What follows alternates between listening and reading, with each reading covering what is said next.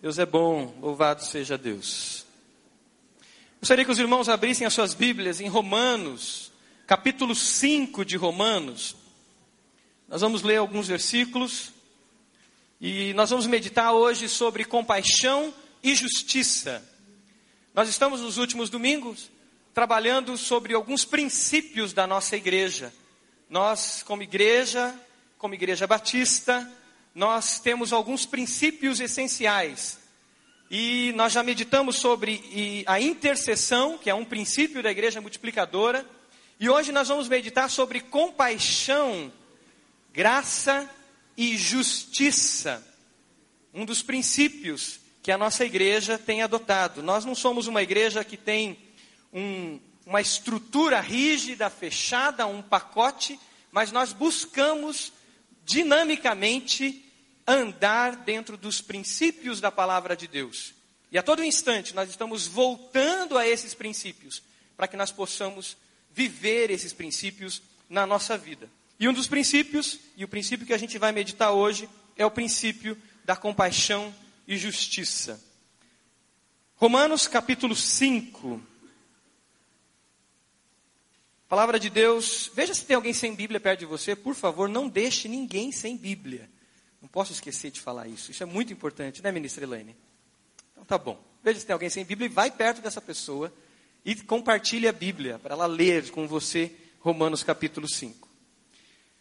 A palavra de Deus diz o seguinte: Tendo sido, pois, justificados pela fé, temos paz com Deus por nosso Senhor Jesus Cristo, por meio de quem obtivemos acesso pela fé a esta graça na qual agora estamos firmes e nos gloriamos na esperança da glória de Deus. Não só isso, mas também nos gloriamos nas tribulações, porque sabemos que a tribulação produz perseverança a perseverança, um caráter aprovado. E o caráter aprovado, esperança. E a esperança não nos decepciona, porque Deus derramou o seu amor em nossos corações por meio do Espírito Santo que ele nos concedeu. De fato, no devido tempo, quando ainda éramos pecadores, Cristo morreu pelos ímpios. Dificilmente haverá alguém que morra por um justo. Pelo homem bom, talvez alguém tenha coragem de morrer. Pelo homem bom, talvez alguém tenha coragem de morrer. Mas Deus demonstra seu amor por nós. Cristo morreu em nosso favor quando ainda éramos pecadores. Como agora fomos justificados por seu sangue, muito mais ainda seremos salvos da ira de Deus por meio dele. Se quando éramos inimigos de Deus, fomos reconciliados com Ele mediante a morte de seu filho, quanto mais agora, tendo sido reconciliados, seremos salvos por sua vida. Não apenas isso, mas também nos gloriamos em Deus, por meio de nosso Senhor Jesus Cristo, mediante quem recebemos agora reconciliação. Portanto, da mesma forma como o pecado entrou no mundo por um homem, e pelo pecado a morte, Assim também a morte veio a todos os homens, porque todos pecaram. Vai para o versículo 17 agora. Versículo 17 diz: Se pela transgressão de um só a morte reinou por meio dele, muito mais aqueles que recebem de Deus a imensa provisão da graça e da dádiva, ou da dádiva da justiça, reinarão em vida por meio de um único homem, Jesus Cristo. Consequentemente, Assim como uma só transgressão resultou na condenação de todos os homens, assim também um só ato de justiça resultou na justificação, que traz vida a todos os homens. Logo, assim como por meio da desobediência de um só homem muitos foram feitos pecadores, assim também, por meio da obediência de um único homem, muitos serão feitos justos. Amém? Aleluia, não é? Você pode dizer aleluia por essa palavra? Louvado seja Deus. Eu estava lendo Romanos 5, não, não resisti, fui para Romanos 4, não resisti, fui para 6, fui para o 7, fui para o 8. Quase que eu lia Romanos inteiro de novo. Acho que já fazia uns seis meses ou mais que eu não lia Romanos ainda. Né? E é um texto maravilhoso. Você precisa parar, você precisa degustar, se alimentar Pare hoje, amanhã, essa semana, se você não está num, numa leitura bíblica sequencial, e leia 5, 6, 7, 8, pelo menos, de Romanos. lendo cada versículo, porque é palavra viva e maravilhosa. Compaixão é algo da característica de Deus. O nosso Deus é um Deus compassivo. A palavra de Deus diz que o Senhor é rico em misericórdia. É, Salmo 116, 5 diz: O Senhor é misericordioso e justo. O nosso Deus é compassivo. Faz parte da essência de Deus a compaixão. O versículo 6 que nós lemos aqui de Romanos capítulo 5 diz que de fato no devido tempo, quando ainda éramos fracos, Cristo morreu por nós. Deus, Pai, o Senhor nosso, movido por compaixão, Deus amou o mundo de tal maneira que deu o seu Filho unigênito. Filipenses diz que o Senhor deixou a sua glória, a sua majestade e se fez gente como nós, habitou entre nós, servo humilde para nos alcançar. A compaixão move o coração de Deus. Desde a queda, desde que nós viramos as costas para Deus, desde que o ser humano se rebelou ao Senhor, a compaixão do Senhor é manifesta. O Senhor, ao ver os seus filhos rebeldes, que destruíram a casa do Pai, que colocaram em risco toda a criação, Ele mesmo assim, nós lendo o livro de Gênesis, a gente encontra o Senhor fazendo roupas para aqueles que estavam frágeis depois do pecado e entrariam num mundo de luta, de dor, de sofrimento, de injustiça, aonde a maldade reinaria. Mas a compaixão de Deus o move a fazer roupas aos primeiros seres humanos. Depois nós vemos Deus chegando a Caim e dizendo para Caim: Aonde está o seu irmão? Sempre o Senhor nos procurando, movido por compaixão. Toda a história do Antigo Testamento, nós vemos a compaixão de Deus separando pessoas. Quando o povo sofria no Egito, quando o povo estava sendo oprimido no Egito, Deus olha o clamor do povo, diz lá em Êxodo, e atende o clamor do povo. E Deus fala com Moisés e separa um homem para fazer justiça e, primeiramente, para agir com misericórdia e compaixão na vida daqueles que sofriam e clamavam ao Senhor. Tem algumas passagens do Antigo Testamento interessantes sobre compaixão. Tem um texto em Isaías, capítulo 49, versículo 15, que diz: Será que uma mãe pode esquecer do seu bebê que ainda mama e não ter compaixão do seu filho que gerou?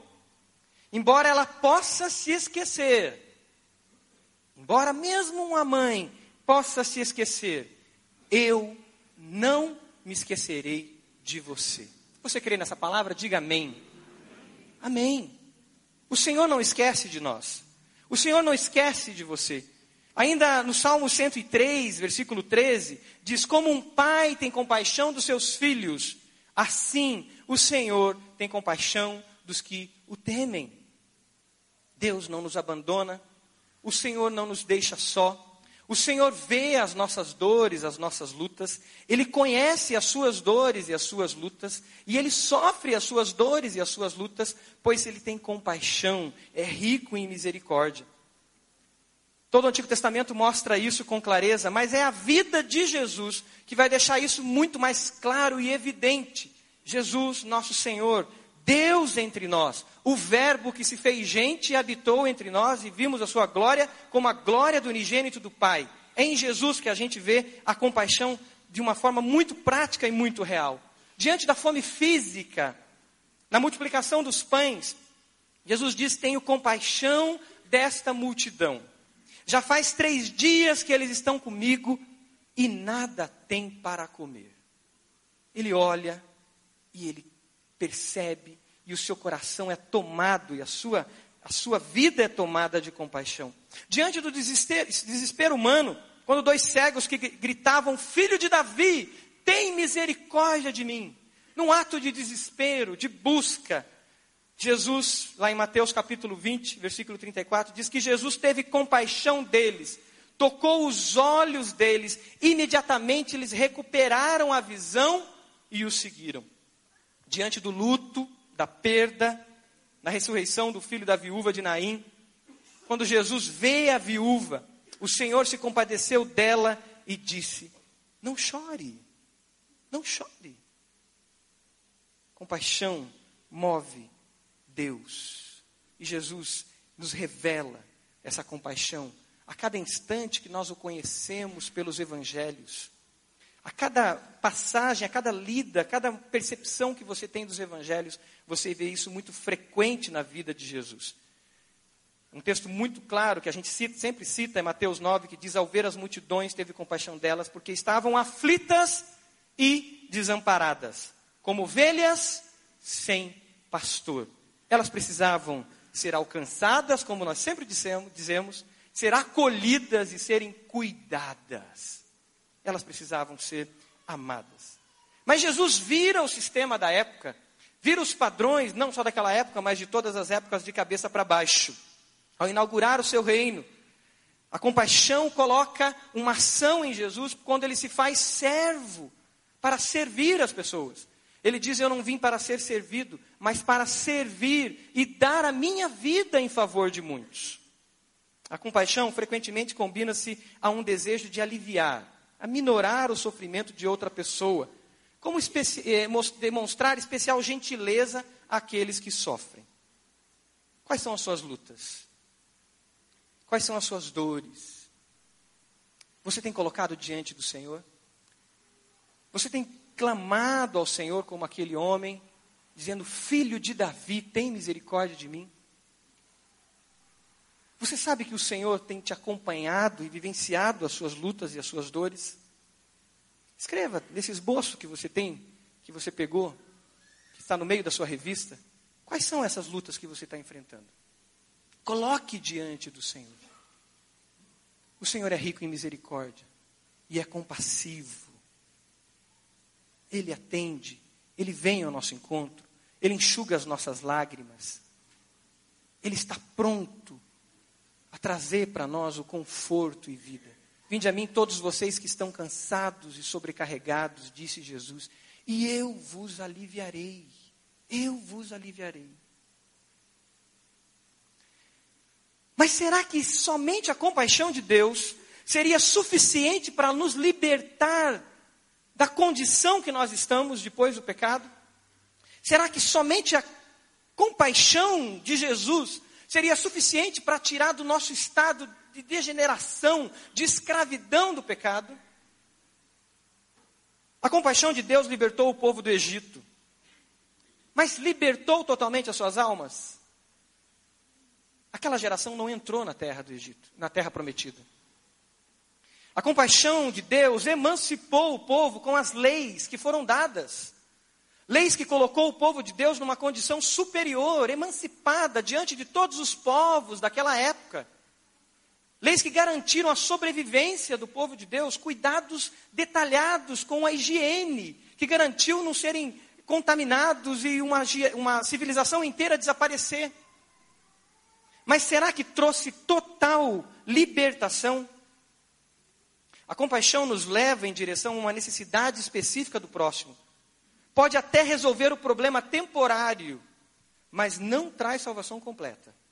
A compaixão pode promover certa emancipação até, mas não verdadeira libertação. Mas então o que é necessário para que de fato haja libertação, para que de fato haja salvação? É necessário justiça. É necessário que se faça justiça. Hebreus capítulo 1, falando sobre Jesus e sobre o nosso Deus, diz a respeito do filho diz: "O teu trono, ó Deus, subsiste para todo sempre. Cetro de equidade é o cetro do teu reino." O reino de Deus a expectativa que os profetas tiveram em toda a história do Antigo Testamento era a expectativa da implantação do reino de Deus. Por quê? Porque seria um reino de justiça, aonde a justiça de Deus prevalecia, pra, prevaleceria. A justiça e a equidade reinaria. E ainda lá em Hebreus capítulo 1, versículo 8, diz: Amas a justiça e odeias a iniquidade. Por isso Deus, o teu Deus, escolheu-te dentre os teus companheiros, ungindo-te com o óleo de alegria, pois Jesus, o Messias, o Senhor, o nosso Salvador, é aquele que veio trazer o reino de Deus. Ele é o rei nesse reino. A justiça não é dar a cada um o que é de direito?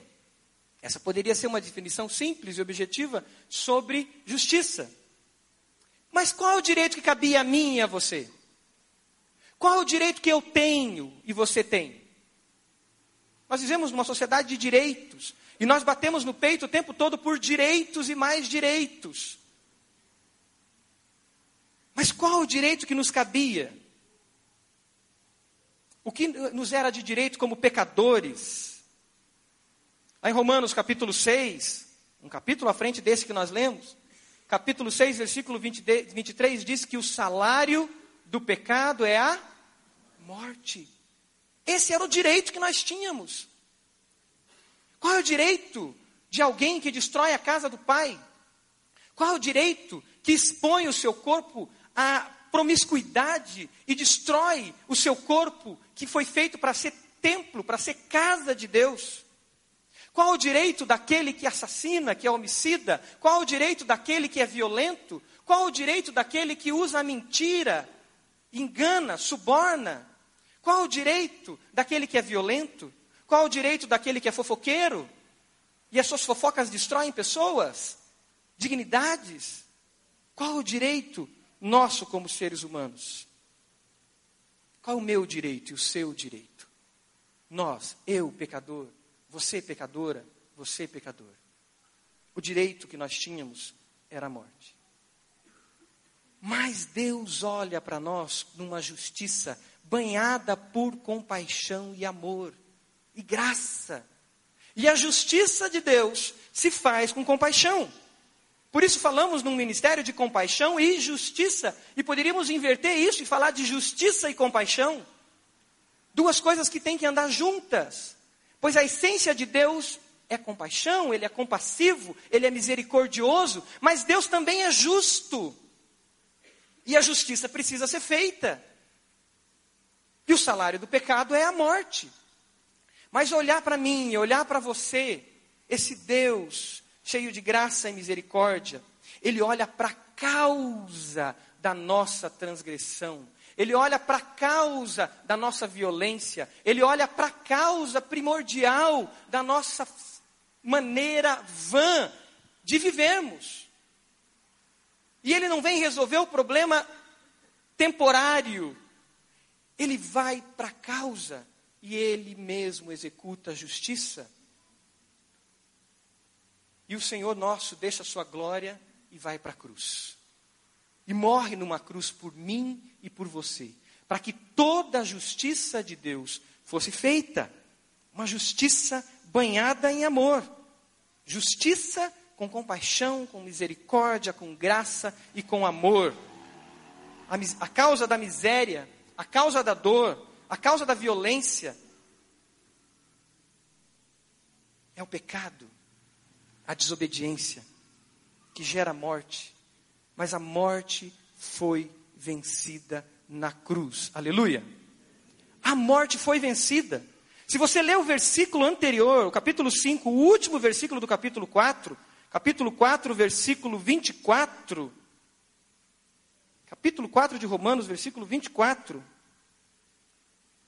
Mas também para nós, a quem Deus creditará justiça a nós, que cremos naquele que ressuscitou dos mortos, a Jesus nosso Senhor. Versículo 25. Ele foi entregue à morte por nossos pecados e ressuscitado para nossa justificação. Ele executa a justiça de Deus. O próprio juiz, tomado de compaixão e misericórdia, executa a justiça. Quando nós falamos em compaixão e justiça, então nós falamos em ir à causa daqueles problemas. No Antigo Testamento, a palavra de Deus fala muito de justiça também. E ela mostra a causas das grandes tragédias. Os profetas não deixavam, não escondiam essa causa. Por exemplo, em Isaías capítulo 1, ele começa a mostrar as causas de tanta injustiça, de tanta violência, de tanta fome, de tanta dor e tanta miséria. O profeta diz: seus líderes são rebeldes, amigos de ladrões, todos eles amam o suborno e andam atrás de presentes. Isso não acontece mais hoje em dia, né? Eles não defendem o direito do órfão e não tomam conhecimento da causa da viúva. Por isso o soberano, o Senhor dos exércitos, o poderoso de Israel anuncia: Ah, derramarei minha ira sobre os meus adversários e me vingarei dos meus inimigos. Voltarei a minha mão contra você, tirarei toda a sua escória e removerei todas as suas impurezas. Restaurarei os seus juízes como no passado, os seus conselheiros como no princípio. Depois disso você será chamada cidade de retidão e cidade fiel. O profeta está olhando a causa. Ele não está dizendo simplesmente temos que resolver o problema do órfão e vamos resolver o problema do órfão. Ele está dizendo existe uma causa. E a causa está na liderança. A causa está em nós também. Qual é o efeito de líderes corruptos? Qual é o efeito de empresários corruptos? Qual é o efeito de autoridades corruptas? Qual é o efeito da minha corrupção? Até onde ela vai? Do policial que recebe suborno e que permite que crie-se um ambiente onde então eu posso correr porque eu vou dar um suborno mas qual é o efeito disso? Eu vou matar mais, porque eu vou correr mais, porque eu sei que eu vou dar um jeitinho. A consequência é morte. Qual é o efeito do empresário que é corrupto, que promove a concorrência desleal e que gera uma rede de corrupção? Uma coisa que se alimenta e retroalimenta e não tem fim. E acha que ele é um empresário de sucesso. Mas ele não é. Porque ele não é bom no que faz. Porque ele ganha na malandragem. E não sendo justo. E para ser justo implica você ser bom, você precisa crescer, você precisa ser eficiente, você precisa qualificar, se qualificar. Qual é o efeito do servidor público que se aproveita da sua posição? Isaías 10 ainda diz: Ai daqueles que fazem leis injustas, que escrevem decretos opressores para privar os, os pobres dos seus direitos e da justiça, os oprimidos do meu povo, fazendo das viúvas sua presa e roubando dos órfãos. Uma lei que é escrita de forma injusta vai gerar quantos órfãos?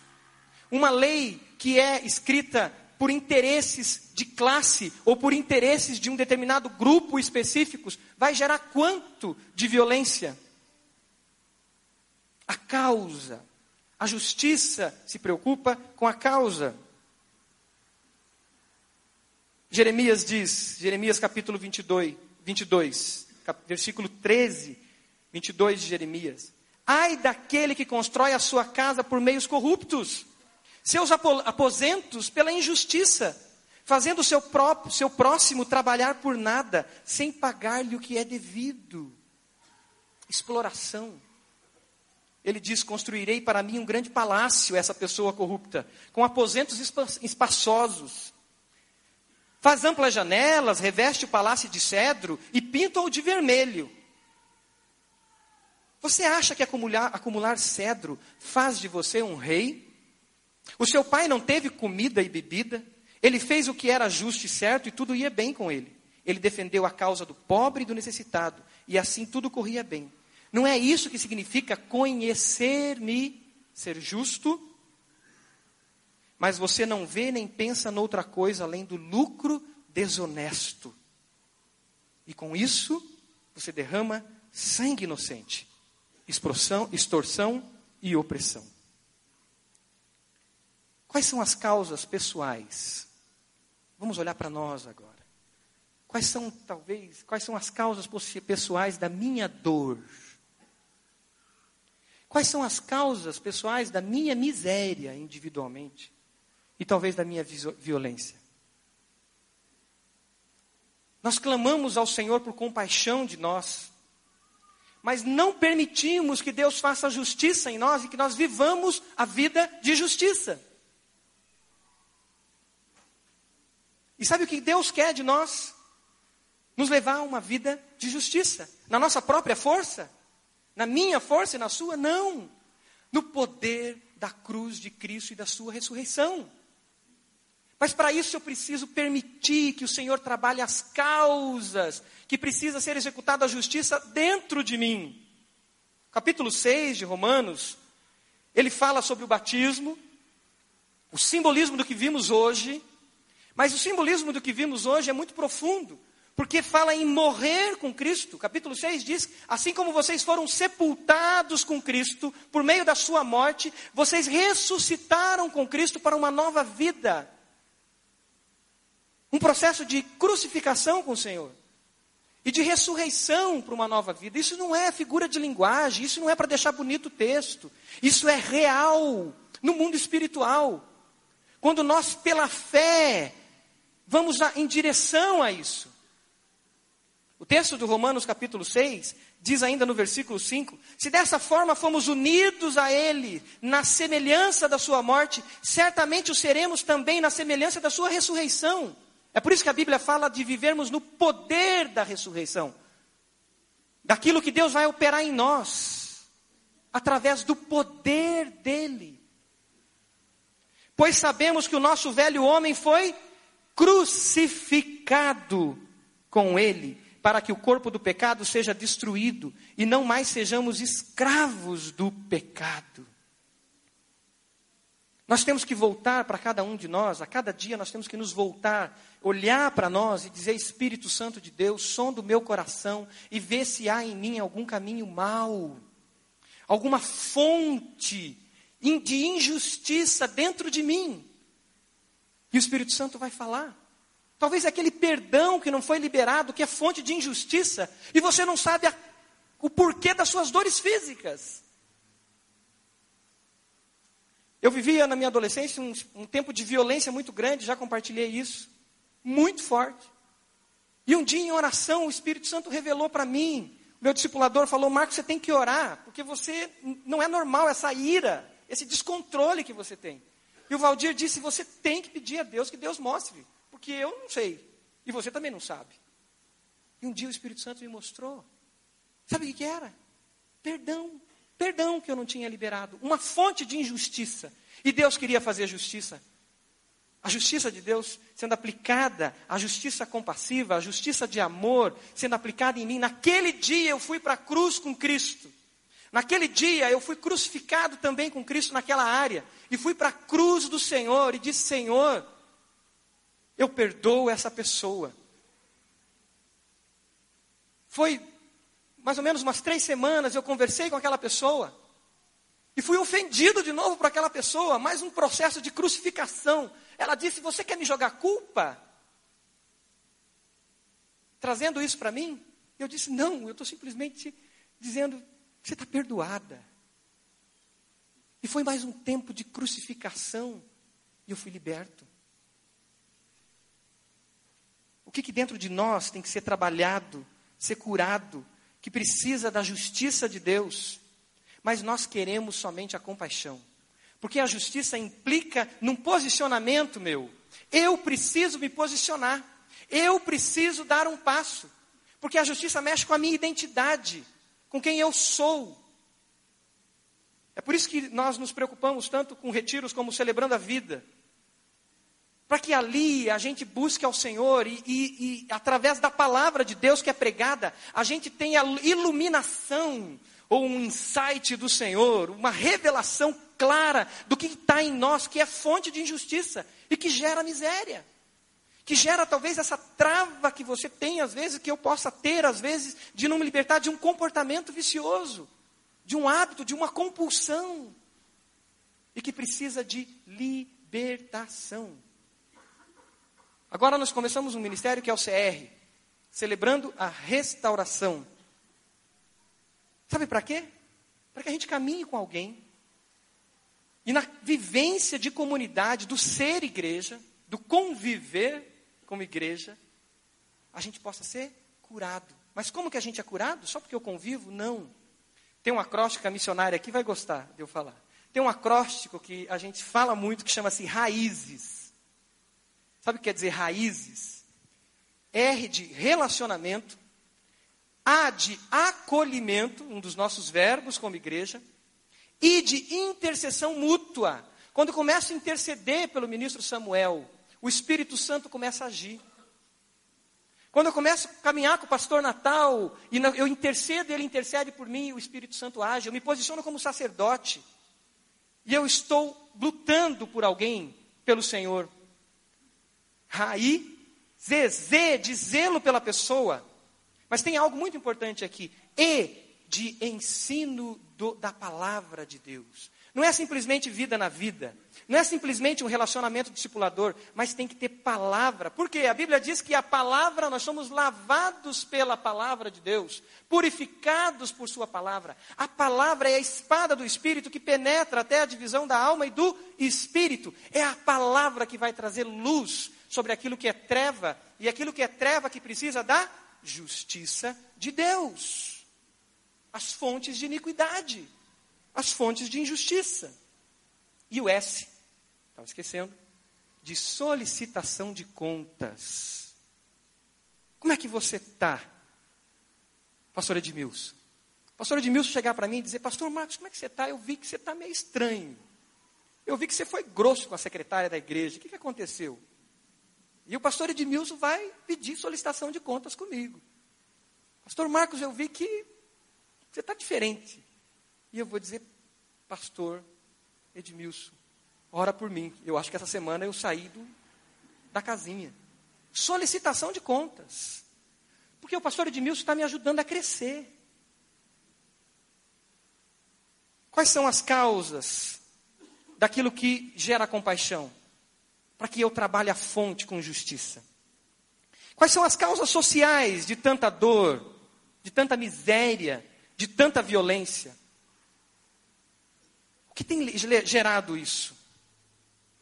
A nossa, nosso braço social da igreja, no Ministério de Compaixão e Justiça, ABC, quando alguém vem aqui na igreja e pede alguma coisa, muitas pessoas ficam bravas. E teve uma vez um homem que quase me bateu.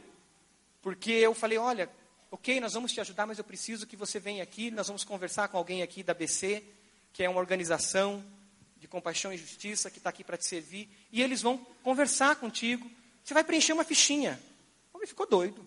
Mas eu estou com fome, como eu vou fazer uma ficha? Eu falei, não, mas eu não quero resolver o problema da sua fome agora. Deus quer trazer algo muito maior do que a sua fome agora. A sua fome ele já não trazer alguém, já tem indo resolver o problema da tua fome. Nesse caso não era fome, era passagem, porque ele queria ir para uma outra cidade. Uma vez eu estava na rua e vi um ceguinho, uma pessoa com deficiência é, visual, é, chorando. Aquilo mexeu comigo. E eu não consegui ir embora para onde eu estava indo. Dei a volta e parei. No tempo que eu dei a volta ali perto da Telepar, do prédio da Telepar, tinha uma jovem com ele. E aquele senhor, muito distinto, ali chorava compulsivamente. E aquilo mexia com qualquer um. Se você vê alguém com deficiência visual, né, passando por isso, você vai ser tocado. E aí ela estava tirando 150 reais para dar para ele. E eu falei para ela, espera um pouco. E falei, eu posso ajudá-lo mais do que os 150 reais que ele precisa. Porque ele precisava comprar uma uh, cesta básica, alguma coisa. Eu falei, não, eu vou te levar na sua casa, vamos lá. E antes, ele falou onde morava, antes eu quero passar na igreja onde eu estou e nós vamos te acompanhar. Mas eu vou te levar até a sua casa. Não, mas eu moro em Pinhais, lá longe, para lá do centro de Pinhais, não sei aonde. Eu falei, não, mas eu faço questão de te levar. E coloquei ele no carro, a moça foi embora e no meio do caminho esse homem queria porque queria descer. E eu falei, mas eu quero te levar. Não, eu quero ir de ônibus. Eu falei, mas eu faço questão de te levar na sua casa. E aí ele forçou demais. Eu falei, então tá bom, deixa o teu telefone e eu vou te ligar e nós vamos te ajudar. Ok, deixei ele no Guadalupe e fui para o meu caminho. Semana seguinte apareceu uma jovem aqui na igreja dizendo: Pastor, nós temos que ajudar um deficiente visual, assim, assim, assim. Eu dei 150 reais para ele. Eu falei: Como que ele era? Assim, assim, assim, assim. Eu falei: É o mesmo. Eu falei: O que é compaixão e justiça para essa jovem? É claro que muitas vezes nós somos movidos por compaixão, e eu mesmo, movidos por compaixão, eu dou uma, um, um, um valor para alguma pessoa. E não tem nada de errado nisso. E a gente precisa exercitar isso também. Porque senão nós nos tornamos pessoas frias, legalistas. Mas temos que estar atento que devemos, temos um desafio muito maior que é oferecer algo mais do que amenizar o problema momentâneo das pessoas. E esse é um desafio da igreja do Senhor também. Pois a igreja é a agência do reino de Deus. E se somos a agência do reino de Deus para expandir o reino, que é um reino de justiça, temos que olhar a essas causas. O que você tem percebido de injustiça? Que às vezes está, você sabe a causa, dentro de casa, e que tem que resolver aquilo. Perdão, restituição, talvez de algo que você, que não é teu, que você se apropriou e que precisa restituir, fontes de injustiça. O que, que nós percebemos de injustiça na nossa sociedade? Um irmão da nossa igreja, ele, quando jovem, aqui na nossa igreja, ele disse que ele estudava e às vezes com sono de madrugada estudando, ele tinha clareza na vida dele que ele tinha um chamado para amar as pessoas e fazer diferença. E ele diz que quando ele estudava de madrugada e estava com muito sono, na época, eu lembro dessa música, estava na moda, né? Vamos dizer assim, uma música que era assim: faço o melhor, faço o melhor para Deus, oh, oh, faço o melhor. E aí tinha pule, dance, etc, etc, e faço o melhor para Deus. E ele disse que ele, levanta, que ele levantava da onde ele estava sentado estudando e ele começava a cantar, faça o melhor para Deus, e pulava e dançava, e voltava a estudar e orava e dizia: Deus, eu quero fazer o melhor para ti. Esse jovem passou num concurso, mais, um dos mais novos procuradores da República, com 22 anos de idade, e ele resolveu fazer o melhor para Deus. E ele fez. Diz que durante 10 anos ele deu tudo que tinha, fazendo o melhor para Deus. Só que um dia ele falou: tem que fazer algo mais. Porque existe uma causa, uma fonte de injustiça, e eu vou ter que me sacrificar para lutar por justiça, por algo mais. Foi para Harvard, fez o seu mestrado lá. Ao voltar de lá, um pastor deu uma palavra para ele, que ele tinha um grande desafio quando voltasse numa, num grupo de estudos dentro de Harvard. E ele volta. E todos, muitos aqui já sabem, ele começa a trabalhar numa das organiz... um dos desafios maiores que nosso país está tendo, que é a Operação Lava Jato. Assume a coordenação disso. E ali Deus incomoda o coração dele. E ele trabalha também aquelas dez medidas contra a corrupção, que muitos aqui já sabem. Preocupado, sabe com o quê? Causa causa. Nós temos que ir para essas causas, a fonte. E nós temos que pedir do Senhor revelação para que a gente busque essas fontes na nossa vida individual e na vida coletiva, na sociedade de um modo geral. No meio da sua revista IBB, você tem essas duas folhas, pega ela. Fé é muito mais do que a gente cantar e levantar a mão. Fé é a gente agir é a gente se posicionar. E a igreja é uma agência do reino que é luz sobre as trevas e que é sal aonde as coisas estão se corrompendo. Assim como eu tenho que ser luz na minha casa e sal, e assim na sociedade. Jovens conversando com esse outro jovem, entenderam que era importante ter um abaixo assinado.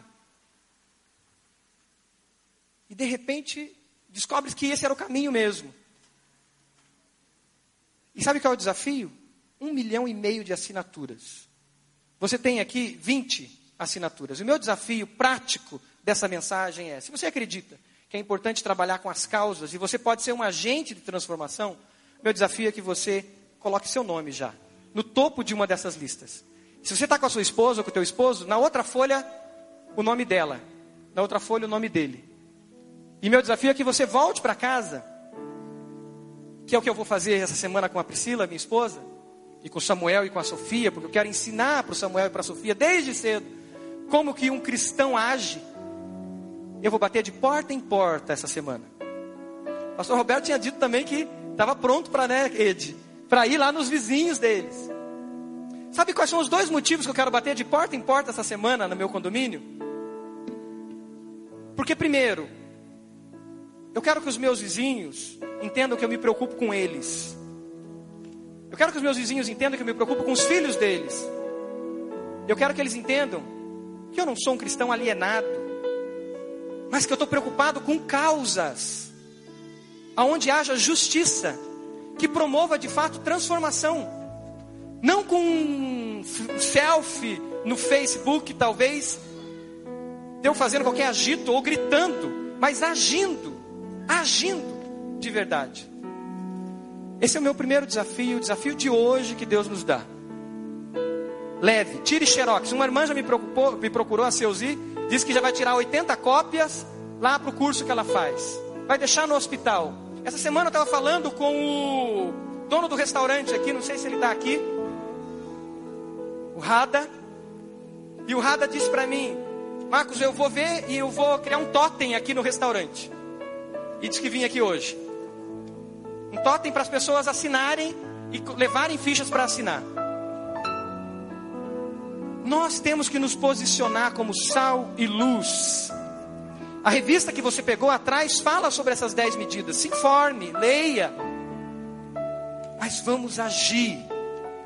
Vamos agir de fato. As dez medidas contra a corrupção fala de leis que estanque a corrupção. Para que esse jovem, pai de dois filhos, saiba que os seus filhos vão viver numa sociedade com menos corrupção, que gera tanta morte, tanta violência, tanta miséria. Para que esse jovem tenha prazer em trabalhar e saber o que eu estou fazendo produz transformação de fato. Não o que eu faço aqui é jogado no lixo ali. Mas de fato esse país está mudando, a nossa nação está mudando. Gostaria que você fechasse seus olhos. Depois desse desafio de ação. Eu quero que agora você volte para si mesmo de novo agora. E eu quero te desafiar diante da palavra que Deus nos deu nessa manhã. Quais são as fontes de justiça agora dentro de você? Existe pecado não confessado?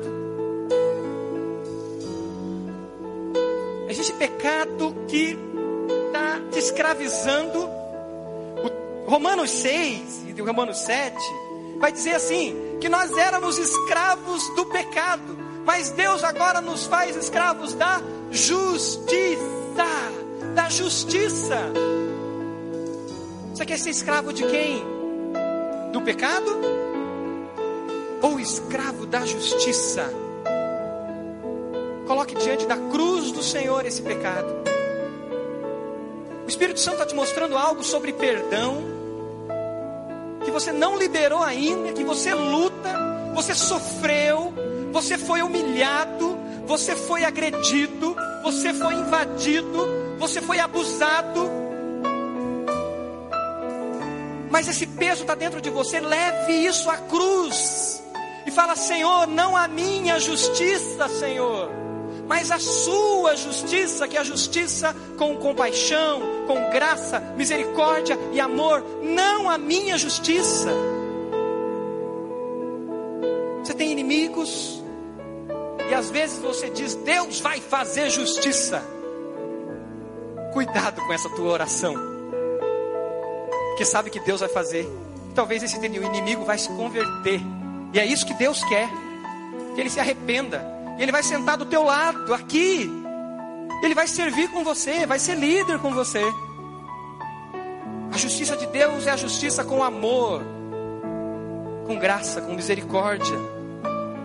O que você precisa colocar diante de Deus, que é fonte de injustiça, que está dentro de você, que está dentro de mim, e que gera tanta miséria, tanta dor física, tanta dor na alma texto que nós lemos diz que Deus traz paz. Peça essa paz do Senhor agora e de olhos fechados. Diga, Senhor, eu quero a tua paz. Paz no hebraico é shalom. Shalom é tudo do melhor do Senhor. Mas essa paz só vem com a justiça de Deus. Se você ainda não entregou a sua vida a Jesus, você não vai ter essa paz. Enquanto a igreja continua orando, o Espírito Santo está falando com cada um, revelando, iluminando aquilo que precisa de luz, lançando luz sobre trevas. Eu quero fazer um convite a você que não entregou a sua vida a Jesus ainda. Você admira Jesus, você vem na igreja de vez em quando, você se afastou do Senhor. Eu quero te dizer, Senhor, o Senhor quer fazer justiça na sua vida. Então, nessa manhã, o desafio é entregue a sua vida ao Senhor. Eu quero te convidar a fazer uma oração comigo, aí onde você está, com seus olhos fechados. Diga assim: Senhor Jesus, eu sei que eu sou pecador, que eu sou pecadora. Eu sei que dentro de mim há fonte de injustiça, mas eu creio que sobre a cruz do Calvário o Senhor deu a vida por mim. E nesse instante eu entrego a minha vida a Ti. Eu me arrependo, eu renuncio, eu me posiciono, eu te aceito como meu Senhor e meu Salvador. E quero te seguir, e quero aprender mais de Ti. Eu quero ser seu discípulo, Jesus. Eu quero beber da fonte de justiça e de paz. Habita o meu coração agora e reina na minha vida e tira tudo de mim que não vem de ti e põe tudo de ti em mim. A igreja continua orando. Você fez a sua oração? Levanta a sua mão. Você fez a sua oração? Amém. Continue. Amém. Deus abençoe. Amém. Deus seja louvado. Aqui, alguém fez essa oração? Levante sua mão. Amém. Deus abençoe. Em nome de Jesus, Deus abençoe. Louvado seja Deus. Aqui, alguém fez essa oração? Levante a sua mão. Eu posso te ver aqui à minha esquerda. Deus abençoe em nome do Senhor Jesus. Em nome de Jesus. Amém. Em nome de Jesus. Que o Senhor estabeleça paz e justiça. Amém. Em nome de Jesus. Louvado seja Deus. Louvado seja Deus. Espírito Santo, continua falando. E que nós, como igreja, possamos nos unir a esses que levantaram as suas mãos. E possamos crescer junto com eles. Espírito Santo de Deus, cele-os e que eles caminhem no seu caminho. Continua falando, Senhor. Nós vamos ficar de pé. Fique de pé. Enquanto nós cantamos essa música, eu quero te convidar. Você que levantou as mãos dizendo: Eu aceito o Senhor e clamo por paz e justiça na minha vida. Eu te convido a vir aqui à frente.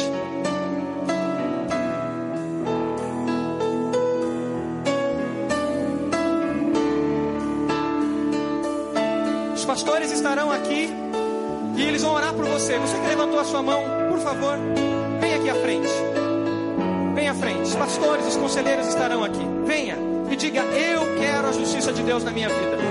Eu quero a paz de Deus em minha vida. Venha à frente.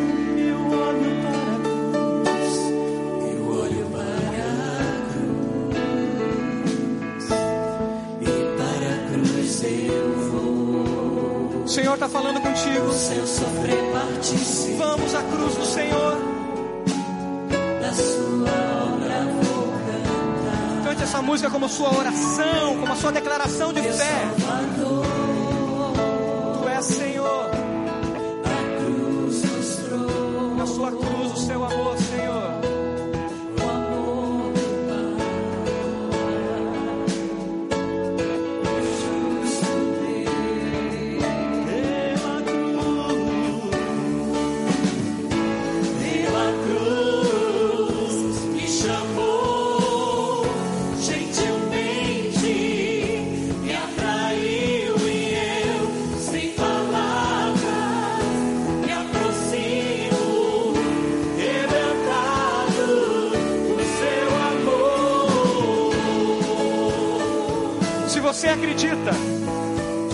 Justiça de Deus vai se estabelecer no nosso país, não porque eu, talvez eu vou gritar mais alto que os outros, mas porque o Senhor vai me fazer um agente da justiça, um agente da reconciliação, eu quero te convidar a vir à frente para orar por sua vida e por a nossa nação.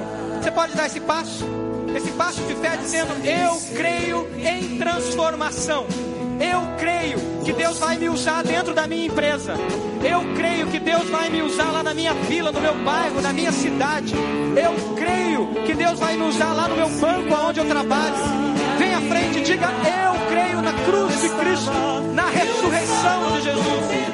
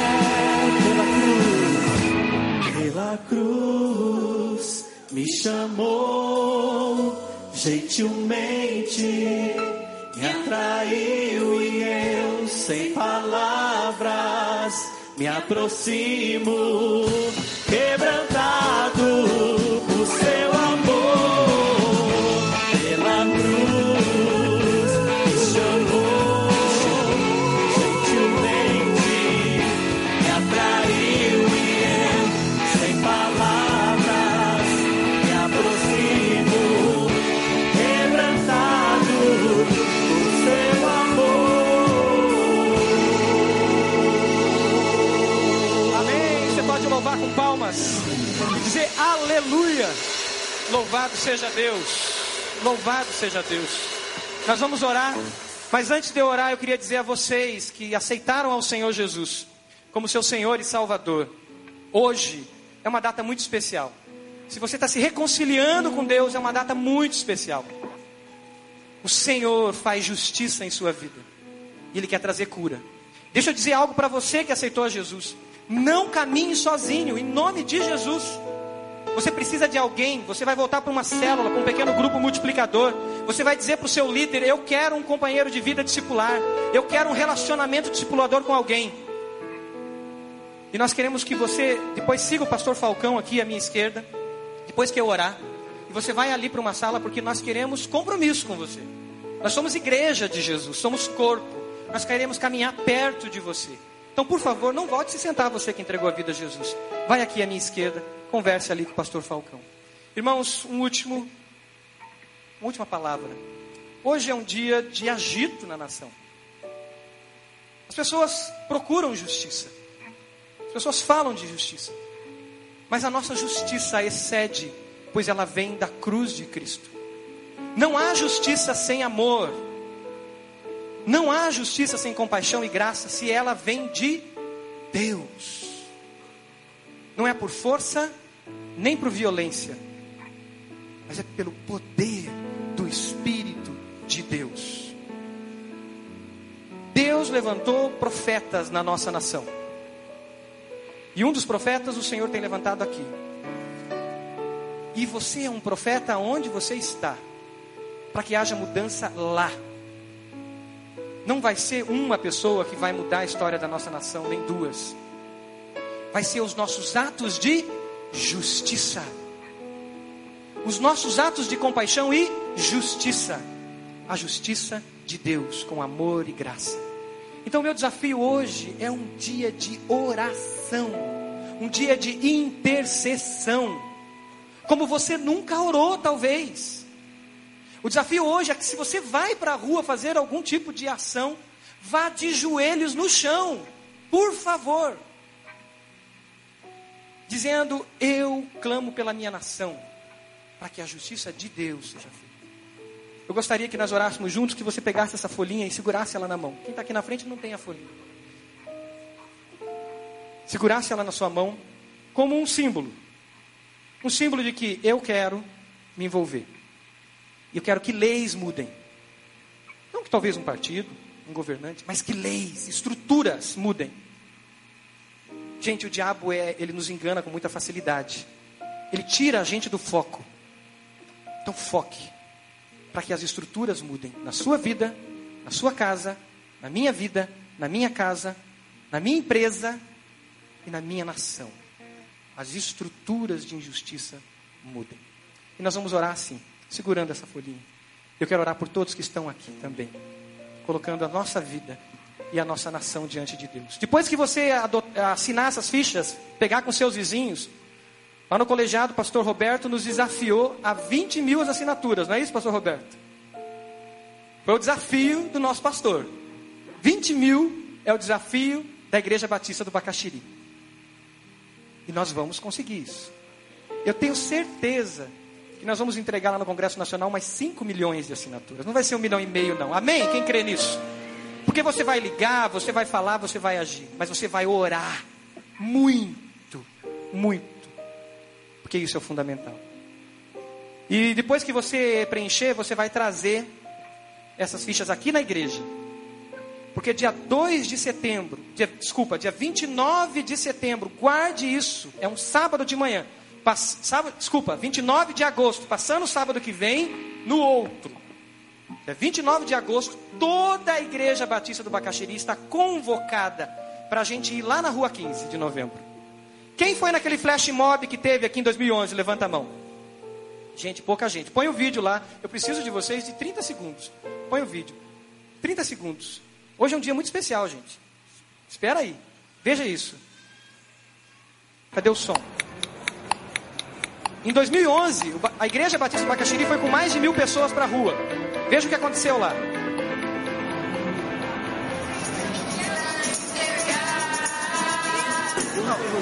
Chega,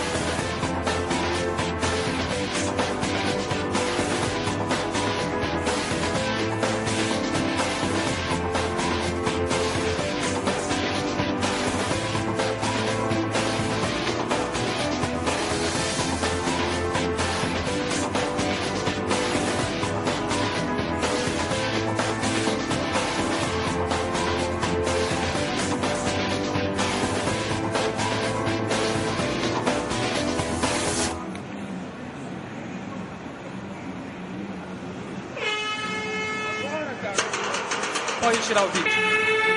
Em 2011, nós fomos com mais de mil pessoas, né, Pastor Roberto? 1.200 pessoas. E lá nós dissemos o seguinte: as drogas paralisam a vida. A droga paralisa a vida. Dia 29 de agosto, 8 da manhã, nós vamos nos encontrar aqui. E a nossa expectativa é que duas mil pessoas estejam aqui.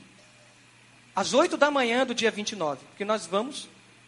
Traga os seus vizinhos. Se for o caso, o pastor está dizendo, traga os amigos não crentes, todos. Nós vamos calar fora essas duas mil pessoas, mais disso. E nós vamos lá e nós vamos fazer isso que nós fizemos, dizendo o seguinte: a corrupção paralisa a vida. A corrupção paralisa a arte. A corrupção paralisa a saúde. A corrupção paralisa a educação. E nós vamos fazer o que nós fizemos da outra vez, lá na escadaria da Santos Andrade, nós vamos orar de novo por essa nação. Porque nós agimos assim. O cristão age por atos de justiça. E sabe o que a gente vai fazer na rua? Talvez não interprete mal. É um ato criativo, um ato profético. Nós vamos dizer, é isso que está acontecendo na nossa sociedade de maneira criativa e comunicativa profeticamente. É isso, paralisa. É assim que nós agimos. O nosso jeito de comunicar o Evangelho, a vida é diferente. Então, marque na sua agenda dia 29. Anote outra data na sua agenda, 2 de setembro, meio-dia e meia, é uma quarta-feira. Nós estaremos na frente da Procuradoria. Claro que nem todos poderão, porque é um dia normal. Nós queremos entregar na mão de todos os procuradores de Curitiba essas assinaturas. Mas olha o que Deus está fazendo, não é só em Curitiba. Campo Grande, as igrejas já vão entregar na mão dos procuradores. Belo Horizonte, Rio de Janeiro, São Paulo, Porto Alegre, Maringá, Umuarama e tem mais algumas que eu não lembro o nome. Já disseram, nós vamos no dia 2 entregar. Amém? Vamos orar? A juventude está organizando o dia 29. Pastor Roberto me lembrou de algo importante. Nessa assinatura aí, tem um monte de dados. Por favor, não pri fique preso a isso. Você vai pôr o nome e mais um dado. Se tiver mais dados, melhor. Tá? Se tiver o título eleitor, ótimo. Mas não deixe de assinar. Todo mundo sabe o nome completo.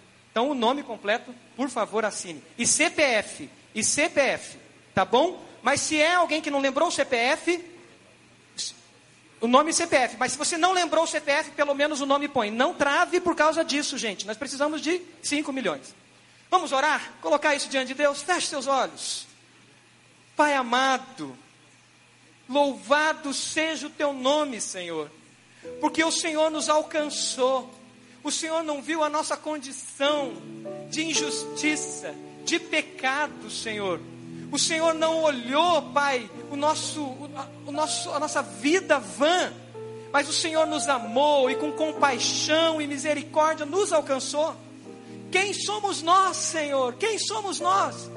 Nós somos aqueles que foram resgatados pelo sangue de Jesus derramado na cruz do Calvário.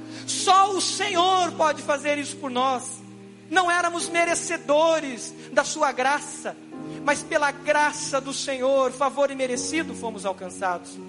E nesse instante nós nos unimos como igreja do Senhor e clamamos para que a justiça do Senhor seja feita em nós, dentro de mim, do meu coração. Toda fonte de maldade, toda fonte de injustiça, que seja arrancada pelo poder do sacrifício do Senhor na cruz, pelo poder da ressurreição do Senhor, e haja cura em cada um de nós, e que assim venha a paz do Senhor dentro do nosso coração, venha a vida plena dentro de nós, venha a paz dentro dos nossos lares, Senhor, venha a paz, Senhor, nos relacionamentos entre os casais, no relacionamento entre pais e filhos, e os corações dos pais alcancem os filhos, e o coração dos filhos alcance os seus pais, que haja reconciliação e vida, Senhor. Clamamos, Senhor, pela justiça do Senhor, aonde nós estamos, cada adolescente que está aqui dentro das suas escolas, que eles vejam o reino do Senhor sendo estabelecido nas suas escolas, cada jovem estudante que está aqui, Senhor, que eles vejam o reino do Senhor sendo estabelecido nas suas casas, nos seus amigos, nos seus relacionamentos, cada dona de casa, cada empresário, cada funcionário, cada servidor, cada pessoa que serve em alguma profissão, que possa chegar aonde ele convive e dizer: Venha o teu reino nesse lugar. Pai amado, nós clamamos que a justiça do Senhor prevaleça em todas as dimensões, não a nossa justiça, Pai, mas a justiça do Senhor. Pai, seja com esses que entregaram a vida a Ti. E como igreja do Senhor, nós clamamos célios com Teu Santo Espírito da promessa trazendo, Pai, a confiança e a segurança da herança que está reservada a eles, Pai, e a paz de quem foi justificado pelo sangue de Jesus.